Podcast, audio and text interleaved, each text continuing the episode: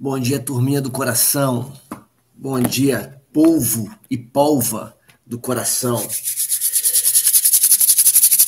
Tudo bem com vocês aí? O meu Telegram, ele me dá informação de quantas pessoas tem no grupo e quantas estão online. Eu confesso a vocês que eu fico muito feliz quando eu vejo, por exemplo, um grupo 212 membros e tem 16 pessoas online nessa hora. Isso é muito bom, porque tem 16 pessoas inconformadas, tem 16 pessoas revoltadas, tem 16 pessoas que estão entendendo quem são, 16 pessoas que querem mudança e que já estão mudando. Tudo bem com vocês? Eu, a minha entrada foi assim, porque o, capítulo 24 de Provérbios eu, eu vou até enrolar pouco hoje, porque é muita chave, é muita chave importante, muita chave profunda para nosso. Pega papel e caneta aí e já vou avisar você, já vou avisar você de antemão. Se você não tem nada preparado para hoje, às 19 horas e 7 minutos, às 7 e 7, se você não tem nada preparado para hoje, às 7 e 7 da noite, olha, eu se fosse você também, ficava ligado no intensidade, no aumentando a intensidade, porque hoje vai ser pancadíssima, violentíssima. Lá no aplicativo IMW São Sebastião, você vai poder assistir com a gente lá, tá bom? Vamos para Mateus 24, sem muitas delongas, sem muitas delongas, porque hoje tem muitas chaves profundíssimas hoje. A conexão tá boa aí? Tá tudo bem com vocês? Hã? Todo mundo me, me vendo bem, me assistindo bem, me ouvindo bem? Hum? Todo mundo? Você já passou lá no Hotmart para ver aquele livro maravilhoso? Aquele livro, enxugue suas lágrimas e siga em frente. Deixa ele enxugar suas lágrimas. Passa lá, passa lá no Hotmart. Depois eu vou colocar de novo o link lá. Tá bom? Para você tentar de novo. Maravilha. A Anne está dizendo que lá no Ceará, lá em Fortaleza, já nasceu o sol. Pelo amor de Deus. Pelo amor de Deus. Aí é três sol. Vamos lá? Provérbios 24. Lembra que Provérbios 24? Ele é o final de uma sessão de 30 provérbios do capítulo é, 22. Lembra que no capítulo 22 a partir do versículo 17, onde diz: Olha, eu vou falar para vocês 30 provérbios de sábios. Ele escolhe 30 provérbios de sábios e aí ele ele é, começa os 30 provérbios e acaba no 24. Eu acho que ele deixou o melhor para o final. Então hoje, vamos lá, porque hoje, meu Deus, meu Deus. Provérbios 24, versículo 1. Não tenha inveja dos maus, nem procure ter amizade com eles eles só pensam em violência e quando falam é para ferir alguém. Primeira chave, pega aí essa chave aí. Pega essa chave. Tem gente que não tem o discernimento de, de não tem o discernimento de avaliar se as pessoas com quem ela anda são boas ou más. Preste atenção. Provérbios ele vive dando recomendações sobre pessoas que você não deve andar com pessoas más, pessoas que são que, que, que, que são maldosas no seu tratamento, pessoas que são profanas, pessoas que não agreguem valor. Nós falamos muitas vezes sobre isso, muitas vezes sobre isso. Só que, como discernir se uma pessoa é ou não é boa? Ah, provérbios dá uma sinalização. Pessoas que falam mal de outra. Quando falam mal é para ferir. Pessoas que só pensam em violência. Se você anda com pessoas que sempre tem um comentário áspero, um comentário amargo, um comentário azedo para fazer de alguém, eu vou te dar uma revelação aqui profundíssima, sabe? A mesma pessoa que fala mal do outro para você, fala mal de você para o outro. Então, tome cuidado com essas pessoas. Tome cuidado com essas pessoas. Pessoas que elas sempre têm um comentário áspero para falar de alguém, ela também leva comentário seu para outras pessoas. Então, tome cuidado. Aliás, aliás, nem só é, é, pessoas que têm comentário ásperos, pessoas que só, sempre têm. Pega essa aí. Elas nem sempre têm comentários ásperos, mas elas sempre têm um comentário. elas sempre estão sabendo de alguma coisa que aconteceu com alguém. Elas estão sempre, elas são aquela revista de fofoca ambulante, elas sempre estão sabendo o que está comentando. E aí ela vem, tá sabendo, menina, daquele negócio de fulano? Tu viu que fulana comprou? Tu viu que fulana fez? Tu viu que fulana botou botox? Tu viu que fulano... Esse tipo de gente traz para você e leva de você para o mundo. Então, fique esperto. Versículo 20, fortíssimo. O versículo 20 não, desculpa, é Provérbios 20, é versículo 3, perdão. Versículo 3. Com a sabedoria se constrói o lar e sob a prudência ele se firma. Para aqui. Sabedoria e prudência. Você constrói um lar com a sabedoria. Ou seja, mantimento, provisão, amor. Você constrói, você forma uma casa com a sabedoria. Mas, e, e o termo original hebraico para sabedoria, eu vou até pegar aqui porque eu tive curiosidade de ver quando eu li esse texto. O termo original hebraico para sabedoria, ele é, chama shomak, ou melhor, shokmar. E ela é uma sabedoria ela, esse termo sabedoria, ela é uma habilidade na guerra. Então é como se fosse uma preparação para algo novo. É com essa sabedoria que você é, constrói uma casa. Mas a prudência, a prudência, ela é uma inteligência ela é uma inteligência de leitura. Então preste atenção, o que sustenta um lar? O que firma um lar? é a leitura que você faz da casa. Então pegue essa chave aí. Isso aqui, isso aqui não é qualquer escola que ouve isso aqui não. Presta atenção no que eu vou lhe falar. Você precisa aprender a olhar para a sua casa, olhar para a sua família e fazer uma leitura da sua família. Se sua esposa está distante, se ela está dormindo bem, se seus filhos estão distantes, se há uma alegria na sua casa, a sua família ela, ela aponta por sinais. A sua família aponta sinais. Então, por exemplo, se na reunião, eu não sei se você almoça em casa, se você almoça com a sua família, mas se você não almoça e puder priorizar, priorize. Se a sua família, quando está almoçando, ela fica virada na televisão.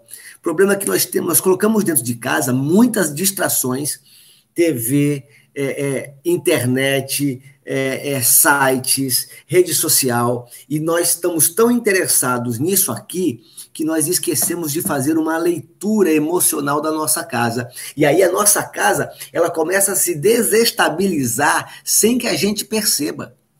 Por quê? Porque a gente está focado na TV, focado na rede social, focado em outras coisas. E a gente não consegue, não consegue perceber o estado emocional da nossa casa. E quando nós não temos uma visão emocional da nossa casa, nós agimos de maneira desapercebida e até imprudente.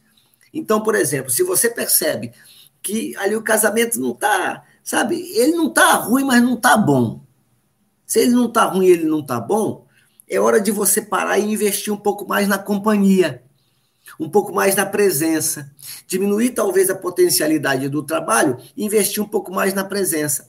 Se os seus filhos, se a sua casa não tem graça, não tem sorriso, está na hora de você criar uma distração, está na hora de você criar um ambiente. Então, você precisa manter a sua casa analisando o estado emocional da sua casa. Então, larga um pouco a rede social. É por isso que a gente faz isso aqui às seis da manhã e, e o pessoal do norte às cinco da manhã, para você não depois gastar, investir um tempo precioso para a leitura emocional da sua casa, é aonde você deveria estar focado nela. Você está focado aqui na, no metanoia. Não. Aqui você pega as ferramentas para aplicar lá. Porque no versículo 4 diz que quando a gente tem uma leitura da nossa casa, uma leitura emocional da nossa casa, o resultado é. Versículo 4. Na casa da pessoa sábia, os quartos ficam cheios de coisas bonitas e de valor. E se eu perguntasse para você relacionar aí na sua relacionada na sua casa, quais são as coisas de valor que estão na sua casa? Quais são os valores, as coisas de valor, as, as coisas. É, ele fala aqui de coisas materiais, palpáveis, mas eu estou trazendo uma reflexão sobre quais são as coisas bonitas e de valor que estão na tua casa. Quais são as belezas da sua casa. Quais são os valores da sua casa. Não estou falando de preço, do tamanho da sua televisão, ou, do, ou se você tem uma lava-roupas que seca e, e, e um, uma geladeira frost-free, duplex, inverter, Brastemp. Não, eu estou falando é, quais são os valores. Aí, até a Camila está botando aqui, a minha família, mas na tua família, quais são os valores? Quais são, quais são os momentos delícia que vocês que vocês partilham juntos? Qual é a intensidade dessa relação? Qual é a, a vou até cunhar uma palavra aqui, a agradabilidade dessa relação? Né? Os teus filhos, eles gostam de sair ou gostam de ficar com você? Eles gostam de passear com você ou te esquecem para passear com os amigos? A, a, a tua esposa, a melhor amiga dela é você, cônjuge, o teu esposo é você ou é um terceiro que ela usa para falar de você. Então, é justamente esta este ambiente que aquele que governa, ele precisa estar analisando, está percebendo, discernindo isso para ter na sua casa coisas bonitas e de valor, não de preço, de valor. Pegou aí? Versículo 21. Ser sábio é melhor do que ser forte. O conhecimento é mais importante do que a força, porque o conhecimento traz a força. A força, a força não traz o conhecimento. A força não traz o conhecimento. Eu estou vendo aqui a Andrea falando sobre os bons momentos juntos. É, a gente podia explorar isso o dia inteiro, o dia inteiro, sobre a prudência e a sabedoria no lar. Mas essa vai ficar para a segunda sessão, quando a gente terminar aqui o Provérbios 31 pode vir surpresas boas para vocês e para mim também. E a gente vai falar sobre isso bem aprofundado. Então, eu e você precisamos investir tempo no conhecimento que é mais importante do que a força. E aí eu vou falar para você, o conhecimento de quê? Qual conhecimento? Qual conhecimento? Qual é o conhecimento que nós devemos nos aplicar para que venha sobre nós a força? Quem chuta? Qual é o conhecimento? Estou no versículo 6 aqui, versículo 5. Qual é o conhecimento? Ser sábio é melhor do que ser forte. O conhecimento é mais importante do que a força. Esse conhecimento é conhecimento de Deus e do seu reino. Porque você precisa estar focado que não há como desassociar o reino de Deus do reino que a gente vive o reino de Deus daquilo que a gente está. Então, conhecer a Deus, conhecer o rei e conhecer o seu reino é o que nos empodera. E o versículo 6 complementa, diz: afinal, antes de entrar numa batalha, é preciso planejar bem, e quando há muitos conselheiros, é mais fácil de vencer. Ou seja, nós estamos aqui nesta terra, vou aqui começar meu, meu momento de. Eu começo a falar, eu começo a ficar com calor. A gente está falando de uma conquista desta terra. A gente está falando de tomar um reino, de tomar um império. Jesus vem dizer que o reino de Deus ele é tomado por força, mas antes disso eu preciso conhecer quem é o rei e preciso conhecer qual é o reino. Eu preciso saber quem é. Eu preciso saber quem é Deus, como ele se relaciona, como ele age, como ele se comunica, como, como que ele me empodera, como é que ele me entrega as chaves. Eu preciso dedicar-me em conhecer essas, essas maravilhas dele. Eu vou falar um pouco mais sobre isso daqui a pouquinho.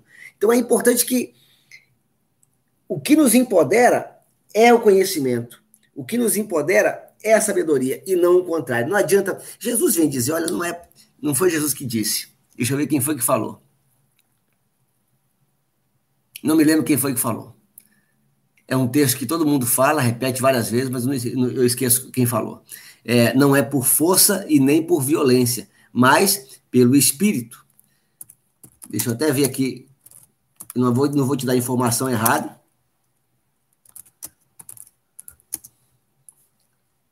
Vou te dizer quem foi que escreveu isso, para não falar que foi Jesus, foi Zacarias. Ah, eu sabia que estava no Antigo Testamento, só não estava seguro.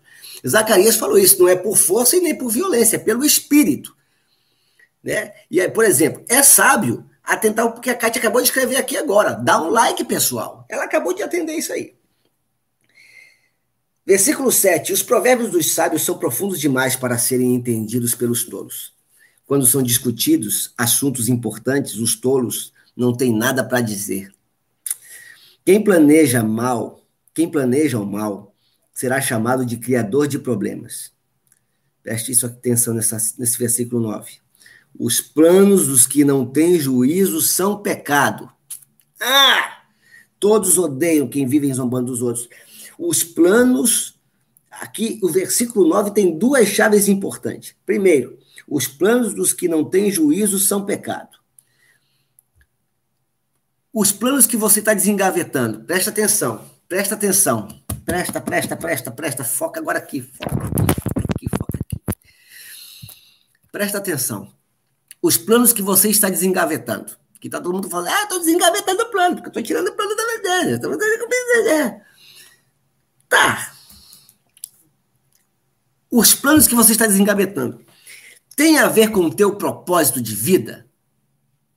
Uau, estamos quebrando o recorde hoje, 30 pessoas online, ao vivo, lindos do meu coração. Os planos que você está desengavetando, eles têm a ver com o teu propósito de vida? Eles têm a ver com o teu propósito de vida? Porque se você, veja, você criou para um propósito, você foi criado para um propósito. Em um propósito macro, você foi criado para a glória de Deus. E em um propósito micro, você foi dotado de dons e talentos. Ok? Você foi criado para um propósito. Os seus planos, que você desengavetou, eles foram feitos para alcançar esse propósito ou só para ganhar dinheiro? Ou só para ganhar poder? Tem uma revelação aqui nesse texto aqui violenta, vou chegar lá.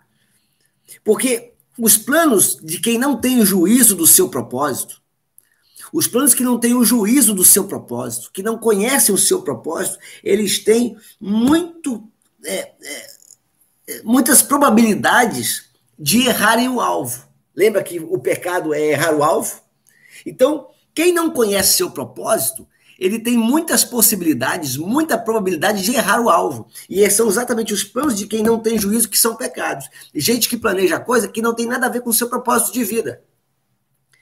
Às vezes, seu propósito de vida. Ó, eu, eu, eu, eu, tô, eu tô envolvido em vários projetos pessoais. Né? Tenho projetos com a minha igreja, tenho projetos pessoais de trabalho, tenho projetos pessoais de negócio, é, até porque fica uma dica é, aí em âmbito de negócios, tá? Em âmbito de negócios, de carreira, é, não foque todos os seus investimentos numa coisa só. Né? Quem estava, por exemplo, com todo o seu recurso, toda a sua reserva investida na Bolsa de Valores, com a pandemia, pum, perdeu uma grana terrível. Então, é, você, é, é bom que você seja é, multifacetário, você tenha um pouco de várias pequenas fontes. Outra hora a gente fala sobre isso. E, e, e um desses projetos que eu estou envolvido foi um projeto que, que nós idealizamos um pouco antes da, da. logo no começo da pandemia. Era um projeto de, de recrutamento. Não, não vou contar também, não, mas é um projeto. Esquece. Não vou contar, não vou contar o segredo, não. E aí, toda semana, a equipe que eu estou com esse, nesse projeto, eu tenho várias equipes? Eu construo, eu, eu, eu tenho uma ideia, eu tenho um pensamento, e aí eu penso assim, dentro do meu network, por isso que é importante você fazer network, por isso que é importante você conhecer pessoas, por isso que é importante você conhecer a habilidade das pessoas. Dentro do meu network eu pensei, quem poderia fazer parte desse projeto? Aí eu enumero, fulano, doutorando, ciclano, tá, tá, tá. Pô, são gente de confiança, são gente que são pessoas que servem a Deus. Outra coisa importante, eu não faço negócio em sociedade com quem não serve a Deus. Isso é julgo desigual. Então, não servem a Deus, são pessoas habilidosas para aquelas áreas, são pessoas da minha confiança. E aí eu chamo essas pessoas, aí eu chamo essas pessoas e digo: olha, eu tenho um projeto assim, assim, assim, vocês topam? Topam. E aí, de tempo em tempo, a gente reúne essas equipes para cada projeto. E aí, na última reunião que eu tive com essa equipe, a gente começou a avaliar: será que esse projeto é muito bom, mas a gente perdeu o time? A gente perdeu o fio da meada? O tempo passou e alguém já chegou na nossa frente? Então, às vezes, é importante que você avalie se o projeto que você está desengavetando é um projeto que se aplica. Senão você se aplica ao seu propósito de vida. Porque senão você vai desgastar, vai criar expectativa, vai gerar expectativa, vai gastar recurso, vai gastar energia para um projeto que não vai servir para nada depois. Apenas para você ter. E aí você não agregou valor e você não cumpriu o seu propósito. O que te motiva não deve ser dinheiro. O que te motiva deve ser propósito. É cumprir o teu propósito. Escreva aí para mim, eu preciso cumprir o meu propósito. Escreva aí, preciso cumprir o meu propósito. Rogério, eu não sei qual o meu propósito. Então precisamos começar a pensar nisso. Qual é o seu propósito de vida? O que é que te realiza? Porque geralmente, geralmente, o que te, o, o teu propósito tem a ver com a tua realização. Sensação de dever cumprido. Sabe? É, quando você termina uma missão que foi com êxito e você se sente realizado, você fala assim: cumpri o meu papel. Eu cumpri o meu papel. Isso, isso. Então, cumpra o seu propósito e faça planos, não faça planos como quem não tem juízo. Faça planos focados no teu propósito. No teu propósito. A segunda chave no versículo 9 é que todos odeiam quem vive zombando dos outros. Olha, todos nós estamos num aprendizado. Todos nós. Isso acontece muito com adolescente em sala de aula. Lembra disso quando a gente era adolescente em sala de aula? Eu, infelizmente, eu era assim. Ô oh, menino buchudo, ô oh, meu Deus. Eu era assim. Eu era o meio CDF da história, eu era meio CDF, e aí, quando alguém fazia uma pergunta que eu julgava uma pergunta idiota, eu caçoava da pessoa. Olha, e eu, me, e eu aprendi uma lição tremenda quando eu fiz o seminário teológico. Sem citar nomes, mas eu vou te contar uma experiência. Eu tinha um colega de classe, tenho um colega de classe que hoje é meu amigo, pastor, pastor da, da Wesleyana, e, e ele era muito dedicado ao, ao, estudo do violão, presta atenção. Ele tocava, toca, ele toca violão, ele tocava violão erudito, ele tocava, ele toca, ele é um cara, homem de Deus, escritor também. E nós chegamos na cadeira de hebraico, cadeira de hebraico. E na cadeira de hebraico, os professores são, é, alguns eram voluntários da própria denominação e outros eram, eram profissionais da área.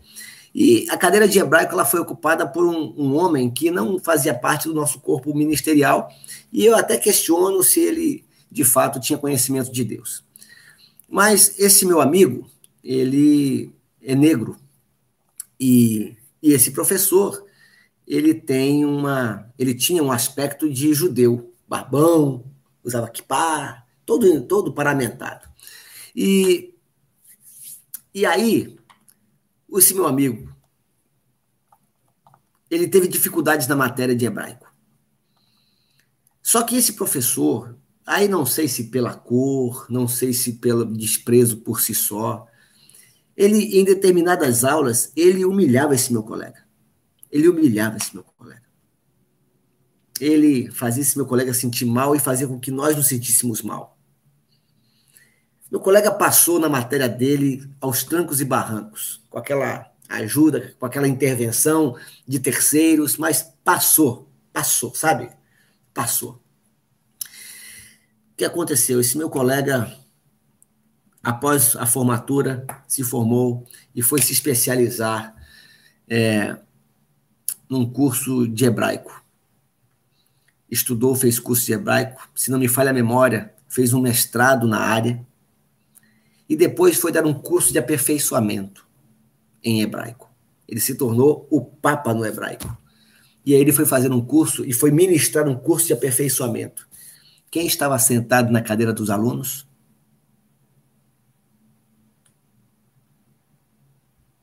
Aquele que o humilhou. Então, é burrice você zombar das pessoas. Porque um dia elas podem estar te ensinando. Deus é, é pai, não é padrasto. Versículo 24 é o versículo da minha vida. Versículo 24, não, perdão, versículo 10. Versículo 10 é, é porque tem o 24, 24 é o, na minha Bíblia aqui, é o provérbio dos 30. Versículo 10 é o versículo da minha vida. Na minha versão está assim: quem é fraco numa crise é realmente fraco. Mas nas versões que vocês são acostumados, é assim: se no dia da adversidade, amo esse versículo, se no dia da adversidade se mostrares frouxo, a tua força será pequena. Ai, ai, ai, ai, ai, ai, ai. Esse versículo é o versículo da minha cabeceira. Todo mundo passa por dia de adversidade, mas quando você se mostra fraco, você realmente será fraco. Então, se está no dia da adversidade, é hora de você mostrar-se forte, porque a tua força vem da fonte, a tua força vem de Deus. Então, se no dia da adversidade você fica cabisbaixo, bicudo, cabeça baixa, derrotado, ombro caído, a sua força será pequena. Mas se no dia da adversidade você se levantar, você saber quem é que te chamou, você saber quem é que te capacita, você terá forças que você nem imagina. Joel, capítulo 3, versículo 10, ele fala algo extraordinário sobre isso.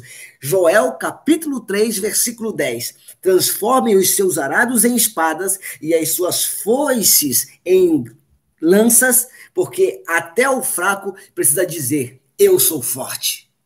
Diga ao fraco: Eu sou forte. O que, que Joel está dizendo? Pegue os instrumentos que você tem na mão. Se você é um agricultor, pegue o seu arado. Se você é, é, um, é um plantador, pegue a sua foice. Se você é uma professora, pegue o seu lápis. Se você é um vendedor, pegue o seu comércio. Se você é um comprador, pegue os seus recursos. Pegue o recurso que você tem e diga eu. Se você está fraco, diga eu sou forte. É o que diz Joel capítulo 3, versículo 10. E se no dia da adversidade você disser eu sou forte, a tua força será grande. Mas se no dia da luta você dizer eu sou fraco, a sua força será pequena. Ai! Exatamente isso. Paulo vem falar. É, é, quando estou fraco, aí que estou forte, porque a força de Deus se aperfeiçoa da minha fraqueza. Concordando aqui com meu amigo Sócrates. Sócrates é um filósofo. Já dizia Sócrates. Eu não sei se o pai dele botou o nome dele de Sócrates por causa do filósofo ou por causa do jogador de futebol, mas os dois são bons. Então ele é bom duas vezes. Então, se você está passando por momentos de dificuldade, não baixe a sua cabeça, não baixe a sua guarda. Pegue o recurso que você tem. Moisés estava na frente do Mar Vermelho. Moisés estava na frente do Mar Vermelho, diante de uma grande dificuldade, diante de uma grande luta. Visualiza isso. Visualiza isso. Um mar na frente. Eu, quando leio a Bíblia, eu viajo aqui na parada. Eu, quando via, eu viajo aqui, visualiza, visualiza isso. Moisés na frente, o mar na frente. Eu não é difícil imaginar o mar, porque eu moro na frente do mar. O exército egípcio atrás milhões de pessoas ao seu comando. E ele fala: Deus, Lá vem os egípcios. E Deus falou assim: por que tu está clamando a mim, cara? Meu Deus do céu, a gente faz tanto isso. Pega essa chave agora. A gente, na hora do desespero, clama a Deus. Ele fala: por que, que você está me falando isso? Diga ao povo que marche. Por que, que você está me pedindo uma coisa que eu já te dei? E aí Deus pergunta: o que, que você tem na mão? Eu tenho um cajado. Então usa isso que você tem. Diga ao fraco: eu sou forte. Usa o que você tem, porque Escreve isso. O que você tem é suficiente para te colocar na posição que Deus tem para você. Tá. Você não precisa de mais nada para estar na posição que Deus preparou para você. O que você tem é suficiente. Talvez você não esteja sabendo usar o instrumento que você tem, mas o que você tem, você tem. Joel capítulo 3, versículo 10. Transforme os arados em espadas. Ou seja, o teu instrumento comum do dia é arma na mão de Deus, cara. O teu instrumento normal de uso diário, se você é uma cozinheira, tua colher é instrumento na mão de Deus. Se você é dona de casa, a tua vassoura é instrumento, é arma na mão de Deus. Então, se no dia da adversidade se mostrares fraco, você realmente será fraco. Já sei porque a Edileuza riu aí. A Edileuza riu porque eu falei da dona de casa da vassoura. Ela, ela, pensou bem assim. Piada, piada feita. Ela pensou assim. Só se for para sair voando. ah! O que você tem já é suficiente. Se você só tem um cajado, é com ele que, que o milagre vai acontecer. Se você só tem uma voz, é com ela que vai acontecer. É com ela. O que você tem é suficiente. Não precisa de. Ah, eu não tenho oportunidades. Eu não tenho ajuda. Você não precisa de oportunidades. Você não precisa de ajuda, porque o que você tem é suficiente. Recebeu aí? Eita, falei para vocês que hoje eu estava assim, ó. Ah. Versículo 11, outra chave.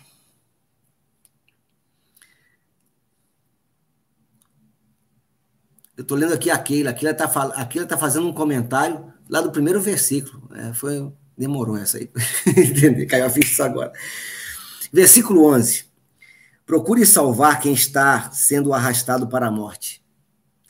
Você pode dizer que o problema não é seu, mas Deus conhece o seu coração e sabe os seus motivos.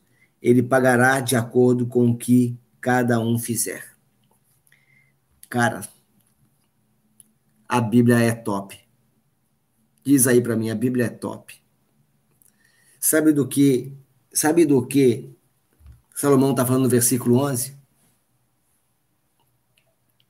Ele está falando de globalização. Ele está falando aqui de no versículo 11, ele está falando de globalização. Ele está dizendo assim: salva quem está salvo, procure salvar quem está sendo arrastado para a morte. Sabe por quê, amigo? Sabe por quê? Porque se você não salva, não salva quem está sendo arrastado para a morte, você irá para a morte com ele também. É, mas ele que plantou, ele que colha. Problema que existem tempestades na vida que você é jogado para ela e você não causou a tempestade. Eita. Hum. Ai, ai, ai, ai, ai. Presta atenção no que eu vou lhe falar. Eu vou demorar hoje um pouquinho. Presta atenção no que eu vou lhe falar. Ai, ai, ai. Atos 26, eu acho. Atos capítulo 26. Presta atenção. Essa chave é forte, presta atenção. Quem aqui, quem aqui foi criado para governar? Quem aqui? Levanta a mãozinha aqui. Presta atenção. Deixa eu ver se Atos 26 mesmo.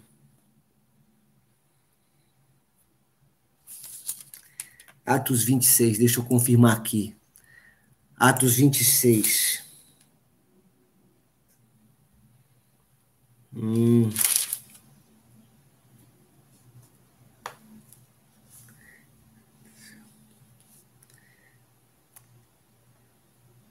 Olha só. Atos 27, presta atenção, presta atenção. Isso que eu vou falar para vocês tem a ver com o versículo 11 de Provérbios 24. Atos 27. Atos 27. Existem tempestades na vida que você não causou, mas que você é jogado para ela. Presta atenção. Vou dar um exemplo claríssimo para vocês. Estamos no meio da pandemia. Você comeu morcego? Foi você quem comeu morcego? Foi você que instaurou essa pandemia? Não foi, você foi jogado para ela. Você está em quarentena, você está em isolamento social, você não fez nada para isso. Mas por quê? Por que, que eu fui jogado no meio de uma tempestade? Deus é injusto. Segura essa onda aí agora. Agora tu vai tremer da cadeira. Aperta o cinto aí agora. Leia depois, dever de casa, Atos 27. Atos 27 conta uma história de que Paulo vai viajar para Roma. Paulo é avisado que vai ter uma tempestade por Deus. E Paulo disse: gente, não vamos. Não vamos para essa tempestade. Não vamos para essa tempestade. Não vamos para isso aí, não.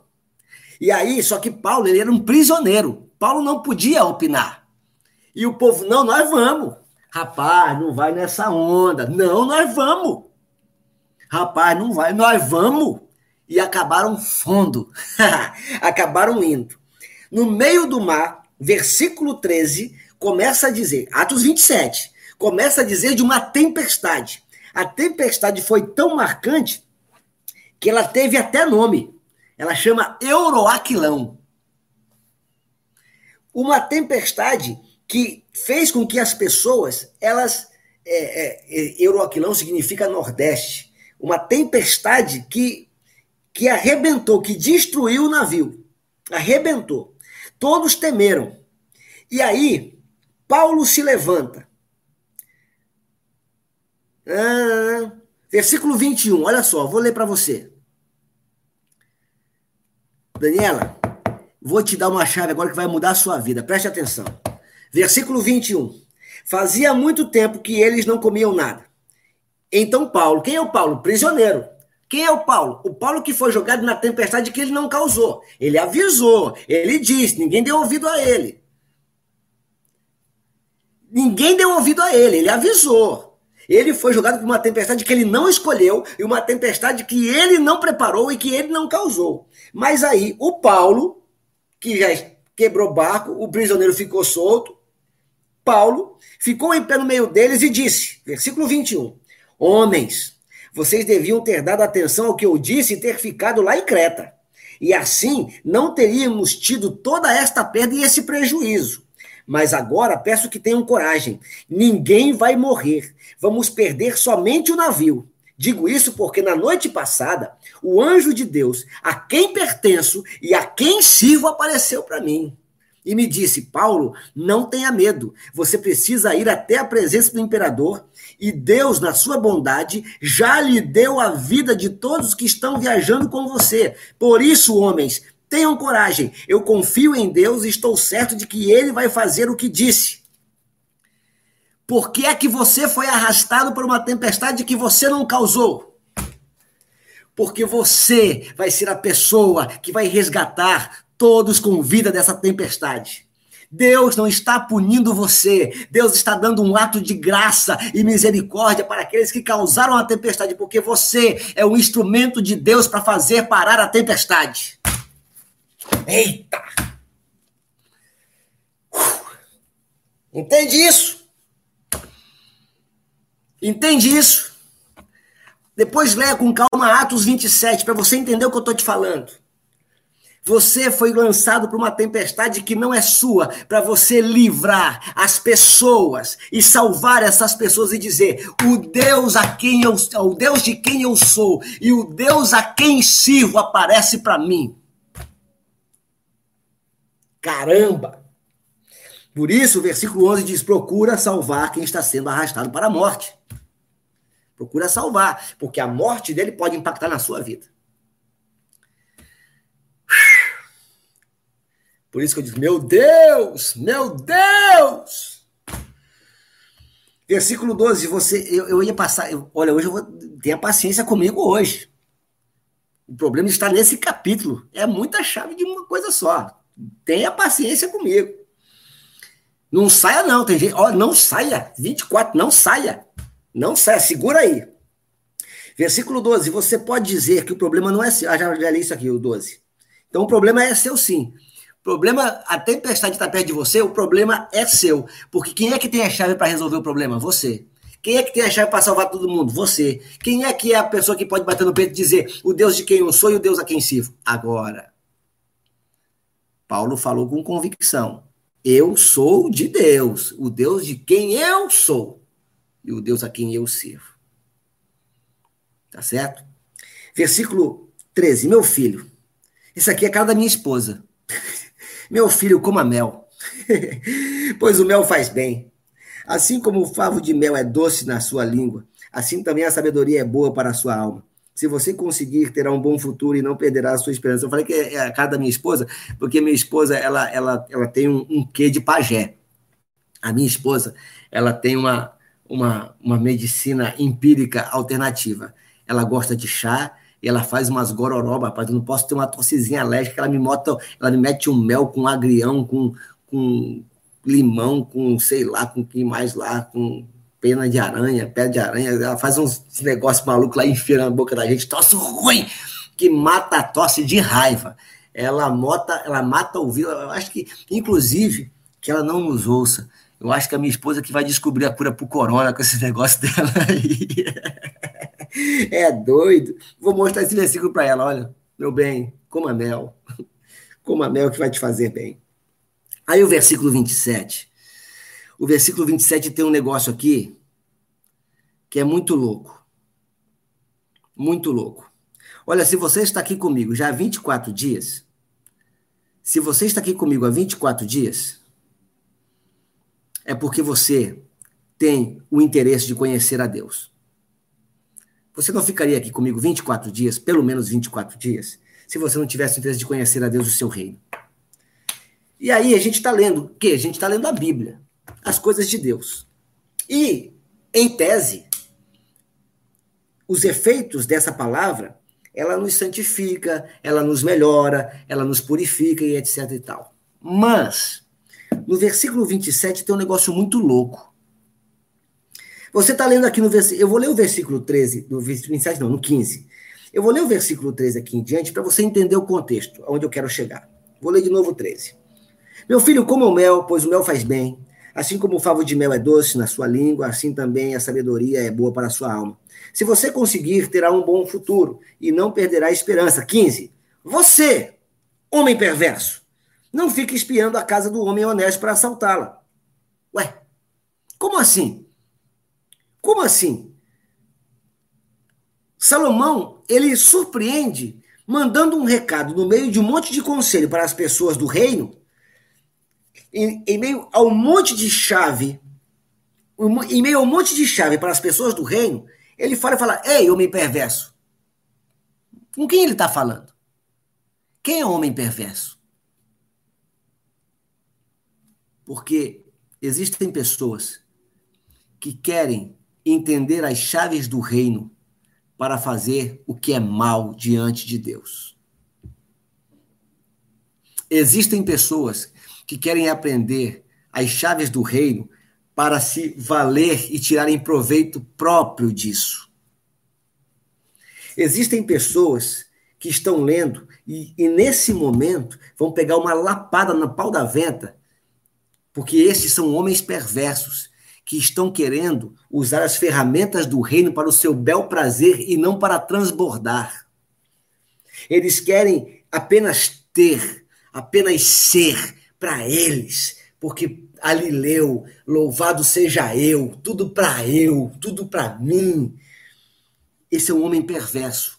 Por isso eu e você precisamos, tempo em tempo, sondar o coração. O rei Davi fazia isso. Ele dizia: Sonda-me, ó Senhor, e esquadrinha, e vê se há em mim algum caminho mau, e guia-me pelas veredas da tua justiça. Então, permita que o próprio Deus te surpreenda na sua perversidade. Deixa ele mostrar sua perversidade. Porque Deus, quando revela a sua perversidade, ele está lhe revelando para livrá-lo dela e não para que você continue nela. Metanoia é perceber quando a gente está sendo perverso com alguém. Isso também é metanoia. Fica a dica.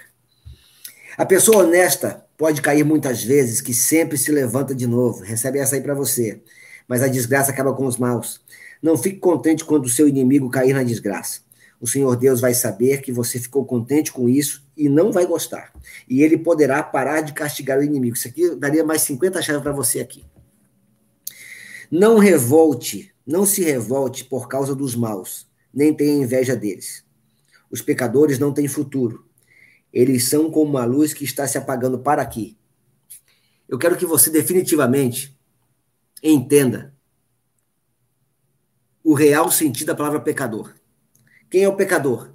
É aquele que maquina sem fora do seu propósito, é aquele que erra o alvo. Esse é o pecador. E esse pecador, esse que erra o alvo, ele não tem futuro. É o texto que diz, versículo 20. Ele não tem futuro. Por quê? Porque ele vai ficar batendo cabeça o tempo todo e mudando de projeto o tempo todo, porque os projetos da vida dele não tem nada a ver com o seu propósito. E aí ele vai ficar caçando projeto por projeto, vai ficar copiando o projeto dos outros, vai ficar projeto por projeto, porque ele vai querer se satisfazer com o propósito do outro, e isso nunca vai satisfazer ele. Porque ele só vai se satisfazer quando ele entender qual é o propósito dele. E quanto mais ele vai tentando pular de galho em galho, tentando copiar o propósito do outro, ou tentando fazer um projeto que não é o seu propósito, a luz dele vai se apagando aos poucos. Ele é como uma lâmpada que a luz se apaga até o ponto da pessoa que não tem mais brilho. Você conhece alguém, ou quem sabe você mesmo, que quando você olhava, essa pessoa irradiava e hoje ela não brilha mais?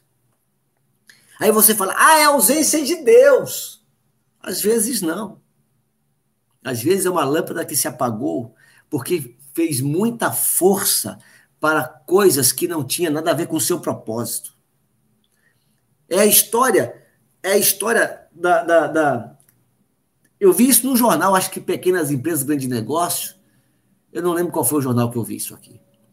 Uma mulher, uma moça, uma moça, uma jovem, 26, 27 anos, sei lá. Ela trabalhava numa grande empresa de tecnologia. Ela é formada em, em, em tecnologia da informação. Ganhava bem, estável, numa grande empresa.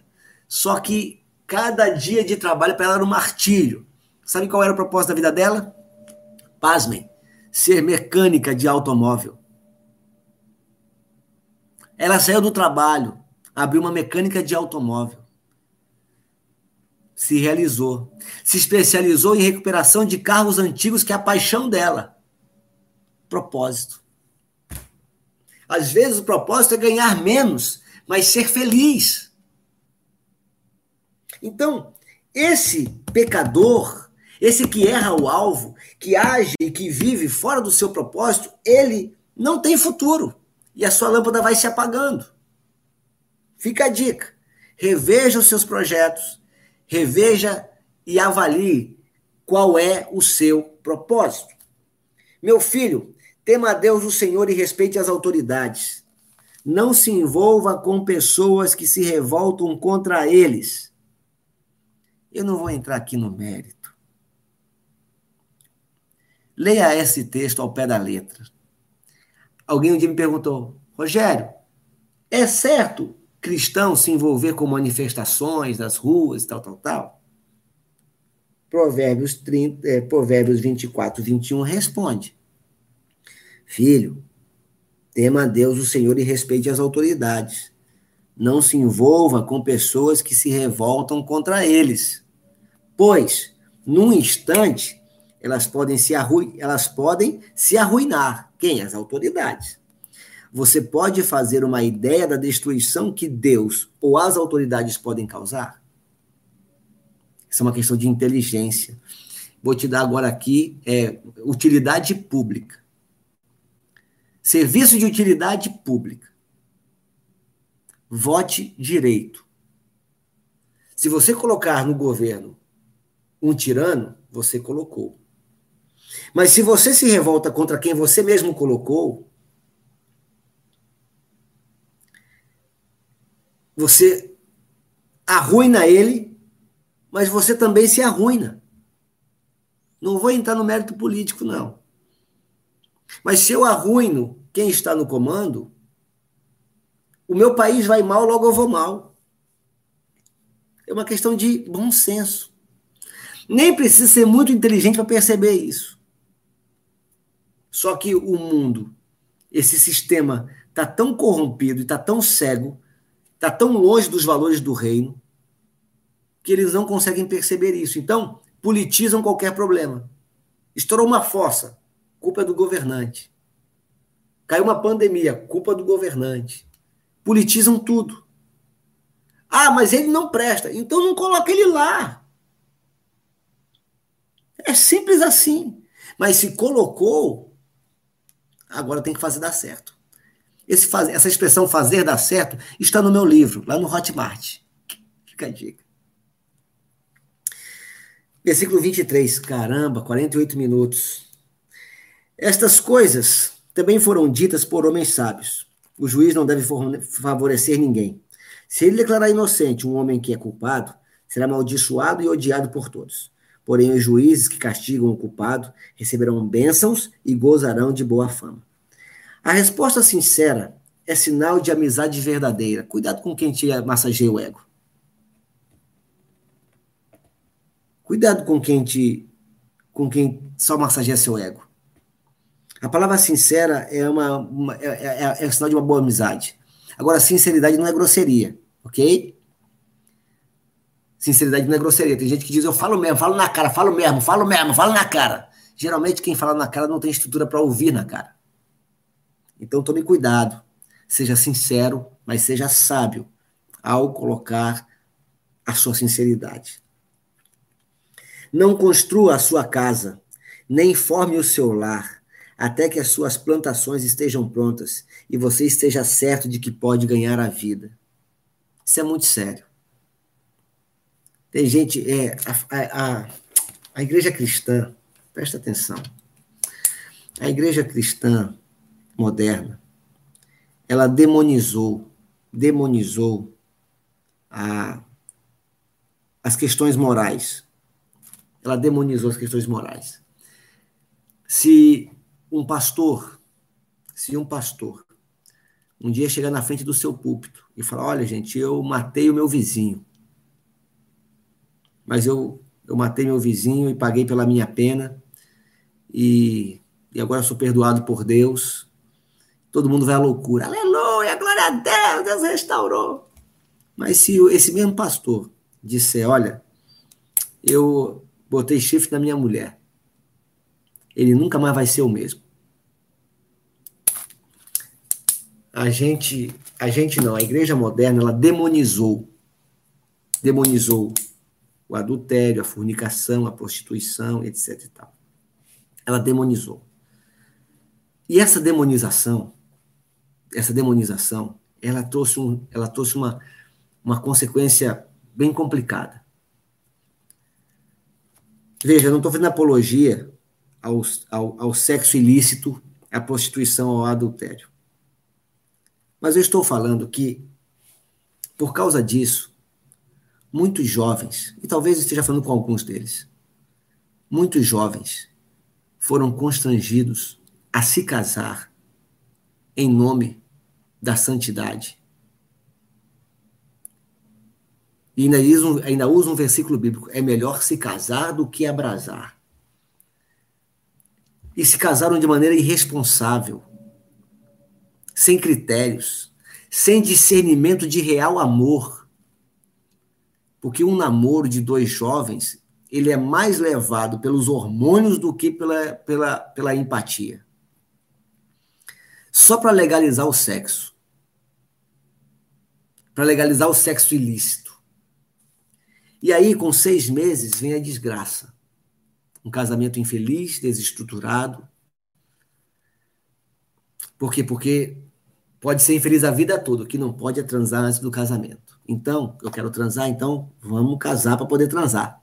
E o casamento dura seis meses. Transou, saiu da curiosidade, perdeu a tara, e agora? Então, Salomão vem escrever no versículo 27 que a gente não deve formar uma família, construir uma casa, sem que primeiro as nossas plantações estejam prontas. E essas plantações prontas, a gente pode colocar um monte de coisa. A gente pode colocar a estrutura física da casa, o mantimento da família, que não dá para você casar e depender da cesta básica dos seus pais. A plantação pronta deve ser o discernimento do amor, se realmente é aquela pessoa que você está disposto a viver pelo resto da sua vida, se é a pessoa da sua vida. Então, antes de formar uma casa, você precisa saber se as suas plantações estão prontas. Rogério, puxa, você devia ter falado isso para mim há cinco anos atrás. Agora você está na fase de tem que fazer dar certo. Vai ter que fazer dar certo. Porque desistir não é uma opção. A menos que sua vida esteja correndo risco esteja sofrendo violência doméstica. Aliás, se estiver sofrendo violência doméstica, denuncie e mande prender. Promotor amigo meu, ele diz o seguinte: promotor amigo meu, ele diz uma coisa muito bacana. Ele fala assim: dizem que marido, em briga de marido e mulher não se mete a colher. Ele diz: em briga de marido e mulher se mete a colher, se mete a algema e se mete na cadeia. E eu sou dessa filosofia, meu irmão. Violência doméstica não se resolve com coração, não. Se resolve com Chilindró. Porque tem pastor que fala assim: a mulher apanha e diz: não, irmão, não separe, não, vamos orar. Tem pastor que faz isso. Não, irmão, você apanhou, mas olha, vai desinchar e Deus vai fazer a obra. Não é ele que está apanhando em casa. Desculpa, me excedi. Mas aqui sou eu. Eu sou esse cara aqui mesmo. Em briga de marido e mulher, Cilindrou nele! Mas foi só uma vez, pastor. Foi só uma vez só. Ah, foi só uma vez? Se você não denunciar ele, vai ser a segunda.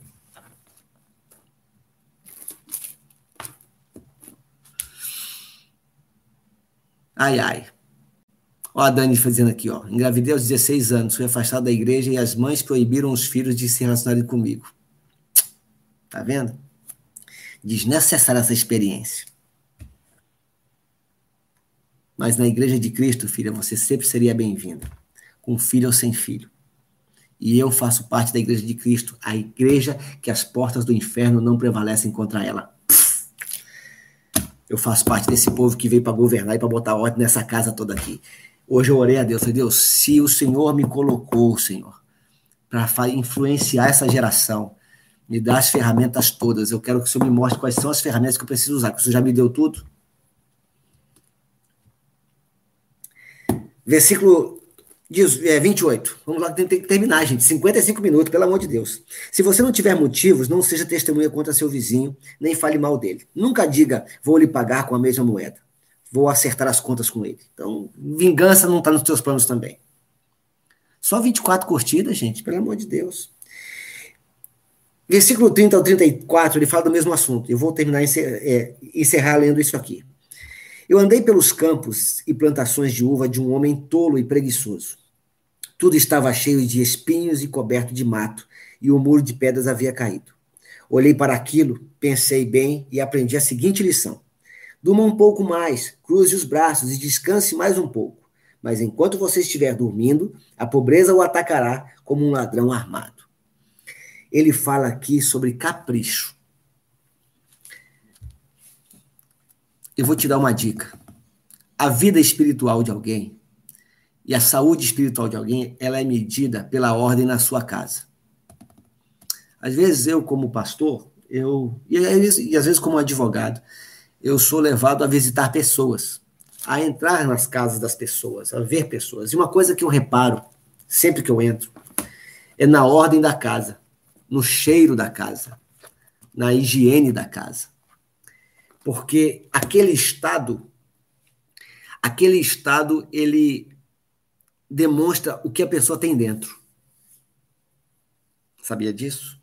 Porque ninguém que nasceu para liderar ele consegue ficar num ambiente de extrema bagunça e sujeira o tempo todo. E isso é tão sério.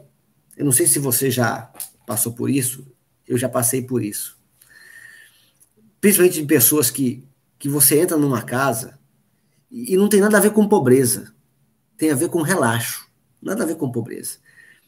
Eu vim de uma família extremamente humilde, extremamente humilde. Meus pais, na minha adolescência, pré-adolescência, passaram por uma imensa dificuldade. Eu morava numa casa muito engraçada, não tinha teto, não tinha nada. Era, era um quadrado de madeira e as divisórias internas da casa eram feitas de cortina, porque não tinha recurso para fazer parede. É, meus pais, é, é, para ter mistura, para ter mistura, arroz e feijão, né? É, no norte chama de mistura. Para a gente ter algum gosto, meus pais colhiam uma pimenta que dá no mato, lá em Rondônia, uma pimenta que nasce no mato. Nasce com muita. Aí pegava essa pimenta e diluía a pimenta no vinagre, e a gente jogava aquele vinagre no feijão com arroz, que é para ter um gosto diferente.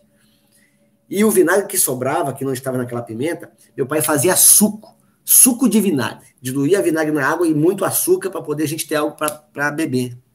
Eu tive essa fase na minha vida.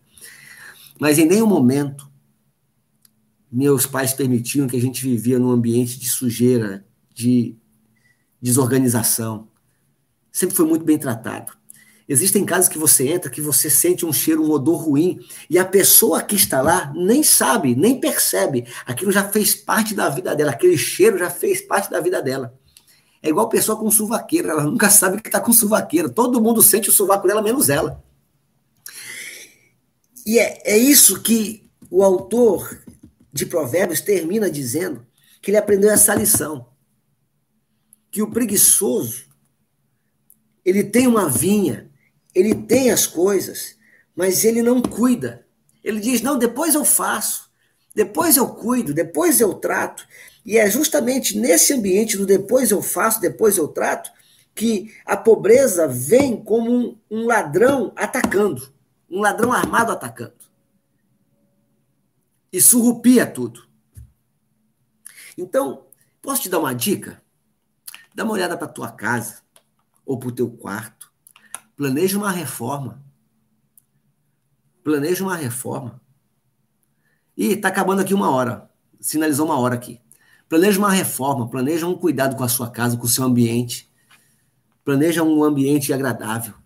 Você vai ver que a mudança do seu ambiente também trará prosperidade sobre o seu lar. Escreva essa chave. A mudança no seu ambiente de lar vai trazer prosperidade para sua casa. Isso, Dani. Tira aquilo que você não usa e dê para quem quem precisa, para quem não tem. Faz isso. Gente, versículo capítulo 24 é muito rico. Hoje eu extrapolei. Desculpa. Mas estou feliz. Estamos terminando com 32 pessoas online. Estou triste porque só tem 25 likes. Inclusive, aqui em São Sebastião, nós vamos fazer a segunda edição do Dia do Bem, para meados de setembro. Então já se prepara aí para a gente. Olha aí que legal, todo mundo se organizando para fazer as mudanças. Olha só. A gente está nessa temp... gente, a gente está nessa tempestade, a gente está nessa tempestade que é para trazer solução. A gente está nessa tempestade que é para mudar a realidade. Você está aqui para mudar a realidade. Vamos lá, fazer nossa oração. Fique em pé. Peito estufado. Alguém perguntou assim: Rogério, tu tá sempre com a mesma camisa? Essa aqui é minha roupinha de dormir. Ah, que fofo. eu já fico por aqui depois que eu vou cuidar de tudo. É de uma chiminito, Darth Vader. Vamos falar com Deus? Vamos lá? Respira fundo.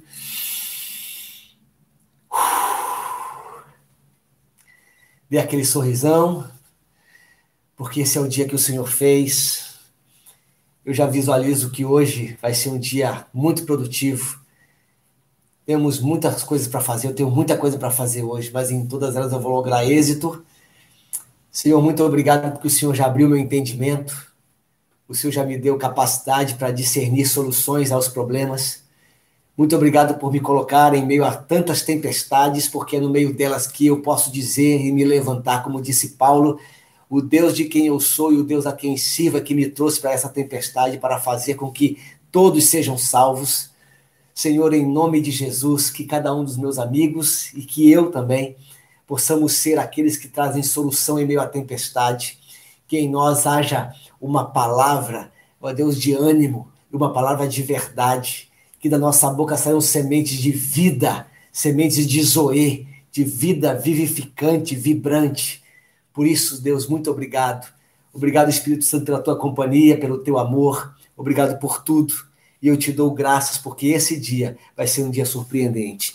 Eu oro para que os meus amigos e meus irmãos possam ser solução em meio à tempestade e que eles não, não venham a temer a tempestade, mas que as enfrentem e possam dizer que o Deus de quem são e o Deus a quem serve nos dará o livramento. Que Deus abençoe. Eu, se você, você se inscrever para o culto de hoje à noite, você que é daqui de São Sebastião, eu, se fosse você se inscrevia lá, são poucas vagas, apenas 60 vagas, e está lotando todo o culto. E hoje o aumentando a intensidade vai ser Prime.